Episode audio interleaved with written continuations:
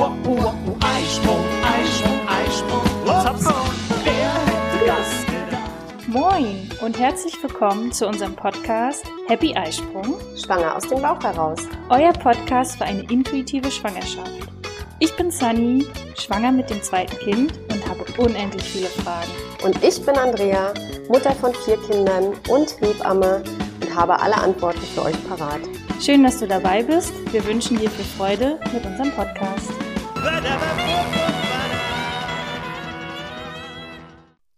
So, willkommen zu unserer siebten Podcast-Folge und wir schließen quasi an an unsere letzte Podcast-Folge. Da hatten wir als die Begleiterscheinung Müdigkeit und Übelkeit.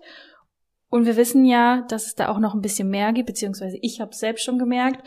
Und Andrea, warum ist das ausgerechnet im ersten Trimester so, dass man so viele Begleiterscheinungen hat oder so intensiv es merkt? Es gibt noch nichts anderes, was du merken kannst. naja, äh, das Baby wächst erst und das natürlich massiv. Ne? Es wird aus einem kleinen Pünktchen ein Gummibärchen und ja, und dann musst du ja auch erstmal reinkommen in die Schwangerschaft. Ja, also du horchst ja ganz, ganz intensiv in dich hinein und du hast eine wahnsinnige Hormonumstellung, ja, von nicht schwanger zu schwanger und das knockt dich am Anfang so ein bisschen aus und macht eben diese massiven Begleiterscheinungen. Okay. Ja, also hauptsächlich geht's um diese massive Hormonumstellung. Das ist Ja. also der Grund von Ja. Müdigkeit und Übelkeit. Ja. Hatten wir ja, wie gesagt, in der letzten Folge schon sehr Ja. ausführlich besprochen. Ja.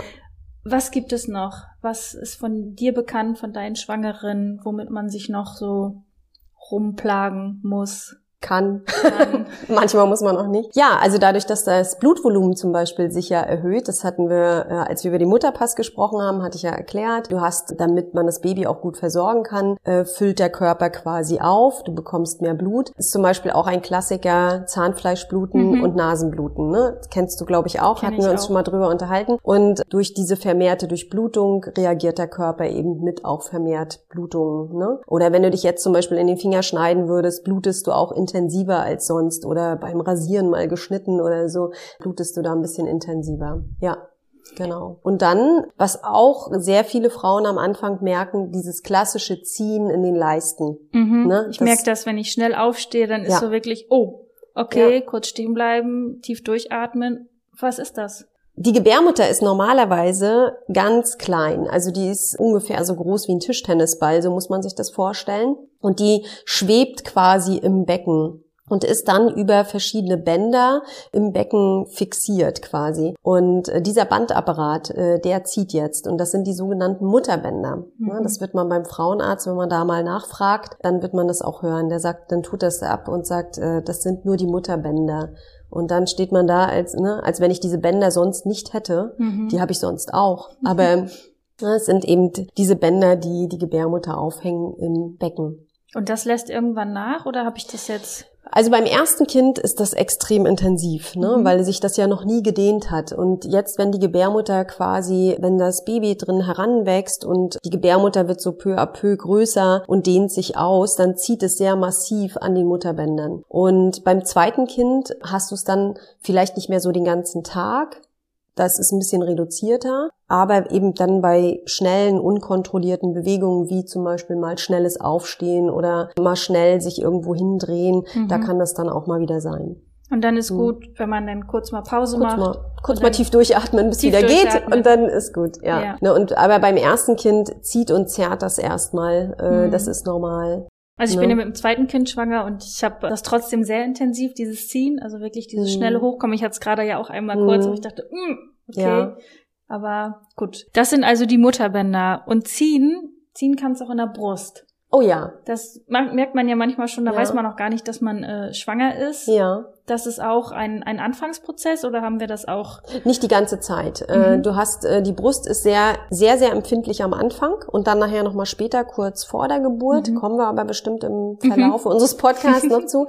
Aber am Anfang ist es so, dass der Körper ja Also die Natur denkt ja schon weiter. Ne? Du wirst schwanger und dann hat die Natur schon einen Plan. Was ist denn, wenn das Baby die Gebärmutter verlässt? Wie soll es außerhalb äh, der Gebärmutter zurechtkommen? Mhm. Ne? Wie soll es dann versorgt werden? Und das muss ja über die Brust fungieren, ne? über das Stillen. Und äh, die Brust bereitet sich schon in den ersten Zügen der Schwangerschaft schon auf die Ernährung des Säuglings vor. Mhm. Also es wird mehr Drüsengewebe produziert, die Brust wächst, sie wird vielleicht auch ein bisschen empfindlicher, druckempfindlicher. Das ist alles in Vorbereitung schon auf das Stillen. Mhm. Ja. Wow, wie spannend. Ja. Was ich zum Beispiel auch noch habe, sind Rückenschmerzen beziehungsweise Kreuzbeinschmerzen. Ja.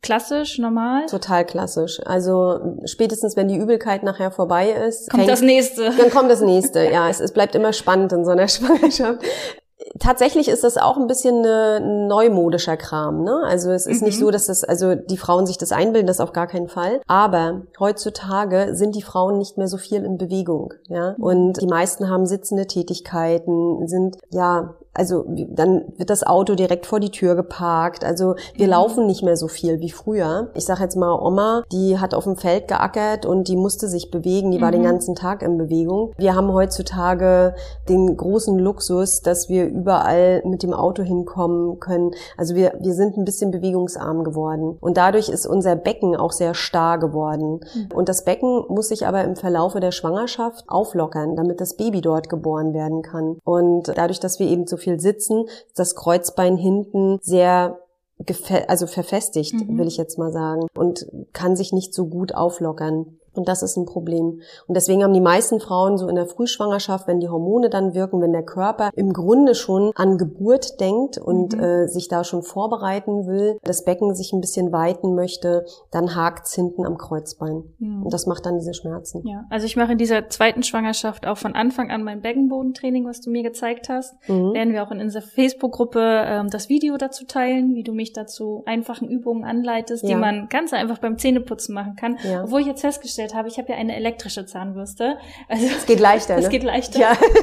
Super. mit der Hand äh, das zu machen und mit dem Becken das andere ja. zu machen. Und äh, das ist die eine Sportseite sozusagen. Also wir reden ja auch noch über Schwangerschaftsgymnastik. Mhm. Aber wenn ich dich jetzt richtig verstanden habe, geht es vor allen Dingen um die Alltagsbewegung. Ja. Dass wir uns da genug bewegen ich habe einen Hund, einen Schäferhund. Da das ist immer gut. Ich liebe Frauen, die Hunde haben. Also, aber oder kleine Kinder. Also, ne, weißt du, so, Hauptsache man bewegt sich. Ne, ja. aber schlimm sind immer wirklich die Frauen dran, die morgens einfach, äh, die stehen auf, setzen sich ins Auto, fahren ins Büro, sitzen da acht Stunden, setzen sich wieder ins Auto, fahren nach Hause, sind müde und geschafft, was ihnen zusteht mhm. am Anfang in der Schwangerschaft, legen sich hin auf die Couch, setzen sich dann vielleicht noch mal zum Abendessen auf und begeben sich dann wieder in die Waagerechte zum ja. Schlafen. Dann ist, ist klar, das Becken tut dann weh, ne? Mhm. weil der Körper will ja sich vorbereiten auf die Geburt. Ja, und es ist ja auch eine, genau, eine gute Vorbereitung, ähm, mhm. weil wir haben zwar gesagt, es ist kein Marathon, aber vielleicht ein kleiner Halbmarathon. Oh, ein Halbmarathon ist Ein Halbmarathon schon, ne? ist die ja. Geburt dann doch schon. Ja. Und ähm,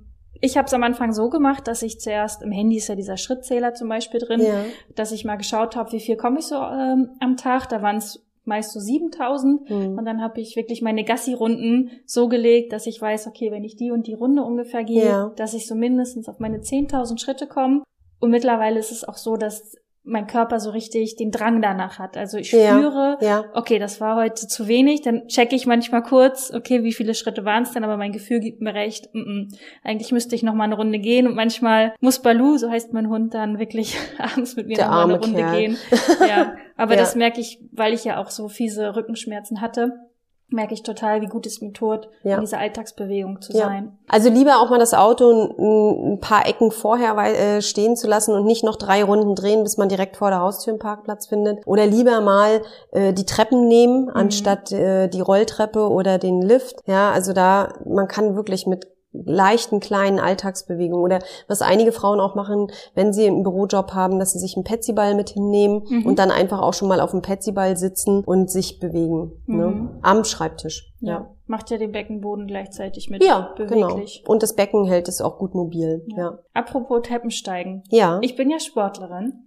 Aber selbst ich bin nach einer Treppe außer Puste. Ja. Auch wieder dieses Blutvolumen. Das- Ja, zum einen hast du nicht so viel Sauerstoffträger im Blut. Ne? Das Mhm. macht es dir in der Frühschwangerschaft ein bisschen beschwerlicher. Ne? Mhm. Du bist dann schnell aus der Puste. Und zum anderen ist es, denke ich, auch ein natürlicher Schutz vor Fehlgeburten und ähm, ja, ja, vor Fehlgeburten im Grunde. Denn der Körper zwingt dich ja, auch mal eine Pause einzulegen, Mhm. nicht zu viel zu machen. Ne? Also ich, meistens steht einem in der Frühschwangerschaft nicht der Sinn nach Joggen gehen Mhm. ne, weil man einfach sehr kurzatmig ist, man kommt nicht so aus dem Quark, man bewegt sich auch insgesamt viel langsamer. Mhm. Das wird dir vielleicht auch aufgefallen Ja. sein, ne? dass man für normale alltägliche Dinge, die man sonst so, die einem sonst so von der Hand gehen, dass man wirklich ein bisschen verlangsamt ist. Mhm. Ne? Und was ich auch gehört habe, um nochmal auf dieses Sitzen zurückzukommen, dass viele da Wasser in den Beinen bekommen. Kommt das durch viele Sitzen? Wobei das ist eher untypisch in der Frühschwangerschaft. Ach so. Ne? Es, also es gibt durchaus ähm, Frauen, die da vielleicht schon am Anfang ein bisschen abends zumindest geschwollenere Beine haben. Mhm. Es sind aber auch oft Frauen, die das sonst auch haben, auch Okay. außerhalb einer Schwangerschaft oder immer so kurz vor der Periode. Aber ja, ansonsten kommt es eher so zum Ende der Schwangerschaft, ne? wenn Mhm. der Körper so langsam überlastet ist. Ja.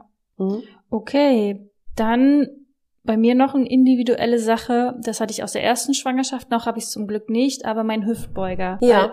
Das kommt da wieder wegen dem Sitzen. Dadurch, dass ich so viel gesessen habe, hatte ich nachher unheimliche Probleme mit dem Hüftbeuger, Ja. wo ich dann auch in Kombination mit Rückenschmerzen ähm, das als sehr unangenehm empfand. Da gibt es sicherlich auch Übungen zu, was man für den Hüftbeuger machen kann. Ja, Ja, können wir dann demnächst auch mal aufnehmen. können wir mal dem Video zeigen, aufnehmen, genau. wie man denn den großen Hüftbeuger ähm, entsprechend dehnen kann. Ich kann nur sagen, es war ähm, sehr wertvoll. Also der große Hüftbeuger, den gut zu dehnen. Also mein Physiotherapeut sagt immer, das ist das Wichtigste, dass man den gut dehnt. Und ich habe auch die Erfahrung gemacht, äh, ich habe das wirklich auch in meine Schwangerschaftsgymnastikkurse eingebaut und mache das jetzt so regelmäßig mit den Frauen. Und ich finde, die haben meistens dann unter der Geburt, ist was sehr wertvolles, ist, ne, wenn das Baby Mhm. ins Becken reinschiebt, da ist einfach mehr Platz zur Verfügung. Also Mhm. da kann man wirklich, wenn das Becken gut gedehnt ist, man da seine Übungen zu macht, das ist so wertvoll. Okay, letzte Sache, die ich bei mir gemerkt habe, obwohl ich da noch nie so richtig gut drin war, aber Sachen behalten, Gedächtnis. Oh ja. Wurde gleich bei mir abgetan, ja, ja, Schwangerschaftsdemenz. Ich habe Ja. dann nur so gedacht, na, ich konnte mir noch nie wirklich alles und schnell und viel merken, aber gibt's das wirklich, Schwangerschaftsdemenz? Ja. Okay. Also der, du bist fokussiert auf dich, auf dein Baby. Also man, man ist, man lebt ja so ein bisschen wie in so einer Blase. Ich Mhm. weiß nicht, wie es dir geht. Also man schirmt ja auch Dinge ziemlich schnell ab von sich. Also ne, man, man, man reduziert ja Dinge. Du lässt ja viele negative Dinge gar nicht mehr so an dich ran. Mhm. Ne? Ich weiß nicht, wie es dir geht, Auf aber das ist als wenn du frisch schwanger bist, das ist wie so ein Schutzmechanismus. Mhm. Ne? Und alles, was dich nicht wirklich interessieren muss, wird gar nicht so gut abgespeichert in Mhm. deinem Gehirn. Also Dinge, die jetzt nicht wirklich relevant sind für diese Schwangerschaft, da schirmt man sich regelrecht ab nach Oh. außen. Da wird jetzt mein Mann denken, na toll, das, was ich dir erzähle, ist nicht wichtig. Naja, ich muss noch mal gucken, was er mir Wie du das jetzt erzählt. verpackst, Weil manchmal erzählt er Sachen und er sieht an meinem Gesichtsausdruck, dass du Äh, nicht zuhörst. nee, nicht zuhör, beziehungsweise nee, andersrum. Ich erzähle ihm Sachen, wo er so denkt so, das hast du mir doch schon erzählt. Und ich nur so Ja. merke an seinem Gesichtsausdruck so, oh, habe ich doch schon mal erzählt. also irgendwie ist da auf jeden Fall eine Überforderung in meinem Gehirn, in Ja. meinem Gedächtnis auf jeden Fall. Na, ist es, ne? Auch das ist so ein bisschen Schutz vor Fehlgeburten, ja. Mhm. Oder auch vor Frühgeburten dann im weiteren Verlauf. Ja, wie gesagt, man schirmt sich mit allen negativen Dingen ab und alles, was dich nicht wirklich, was nicht extrem relevant ist für dich, äh, das blockst du dann erstmal ab. Mhm. Spannend. Ne, das, das speicherst du nicht. Das ist in der Stillzeit ja auch so. Nachher. Ja, genau, da heißt Mhm. es dann Stilldemenz. Da ist es dann Stilldemenz. Also es ist so ein nahtloser Übergang von Ja. der Schwangerschaft in die Stilldemenz. Und nach dem Stillen, wie heißt es dann? Äh, Mütterdemenz, keine Ahnung. Ja, ähm, ich habe meine persönlichen Sachen durch. Also wir hatten Zahnfleischbluten, Nasenbluten hatte ich, ähm, das Ziehen bei den Mutterbändern, schnell außer Atem sein, Rückenschmerzen. Gibt's noch was? Wir wollen jetzt ja nicht unnötig ähm, Ängste schnüren, auf gar keinen Fall. Aber für die, die das jetzt haben, dass sie verstehen, ähm, wo das herkommt, dass das auch Mhm. natürlich ist. Du kennst Also manche Frauen haben noch so ein bisschen zu tun mit unreiner Haut, ne? also Ah, Hautveränderungen. Das muss Mhm. nicht immer zum Negativen sein. Es gibt auch äh, Schwangere, äh, die zum Beispiel eine deutlich bessere Haut haben. Ne? Also aufgrund der Schwangerschaftshormone. Ja, genau. ich zeig's Äh, gerade. Mehr Haarwachstum, ja. Auch das, äh, also die Haare werden meistens dichter, ne? die, die ganzen Wachstumsprozesse sind ja angekurbelt. Mhm. Ja? Und äh, das Baby soll wachsen und da profitieren wir auch von. Ne? Mhm. Fingernägel wachsen besser, schneller, Haare werden dichter, es werden neue Haare gebildet, wachsen auch schneller. Und bei vielen Frauen wird die Haut tatsächlich besser. Es gibt aber auch einige, Mhm. die doll zu tun haben und äh, aufgrund der Hormonumstellung mehr mit Mhm. unreiner Haut zu tun haben. Okay. Mhm. Aber es gibt garantiert auch Schwangere, die gar nichts haben. Kennst du auch? Ja, Ja. ich gehörte dazu. ja. Tatsächlich. Wunderbar. Ich hatte nie irgendwas Mhm. großartig. Ich bin einmal, ich war so die richtige Gebärmaschine. Ja, also ähm, mich haben Schwangerschaften nicht so, ja, außer mal eine Fehlgeburt, aber ansonsten war, äh, bin ich da einmal gut durchgelaufen. Ja. Ja, also das gibt's natürlich Gibt es auch, Ja. ja. Ja. Genau. Es gibt, also es gibt tatsächlich Frauen, die manchmal hier sitzen zum Erstgespräch und sagen, also wenn es mir keiner gesagt hätte, wüsste ich gar nicht, dass ich schwanger Mhm. bin. Also das gibt es auch, ja. Ja, genau. Wir wollen, wie gesagt, jetzt nicht unnötig da den Finger in die Wunde legen, aber der eine oder andere hat dann doch damit zu tun. Und da wollten wir einfach auch nochmal sagen, woher das kommt Ja. und gegebenenfalls, was man auch dagegen machen kann. Mehr dazu dann auf jeden Fall in unserer Facebook-Gruppe. Wir freuen uns, dass du auch heute zugehört hast. Wir hoffen, du konntest auch aus dieser Folge interessante Impulse mitnehmen. Gib uns gerne Feedback oder stelle uns weitere Fragen an. Frage at happy-eisprung.de oder schau gerne auch in unserer Facebook-Gruppe vorbei. Die heißt Schwangerschaft, natürlich gesund, glücklich wir. Bis zur nächsten Folge, wenn es wieder heißt Happy Eisprung. Schwanger aus dem Bauch heraus. Ahoi!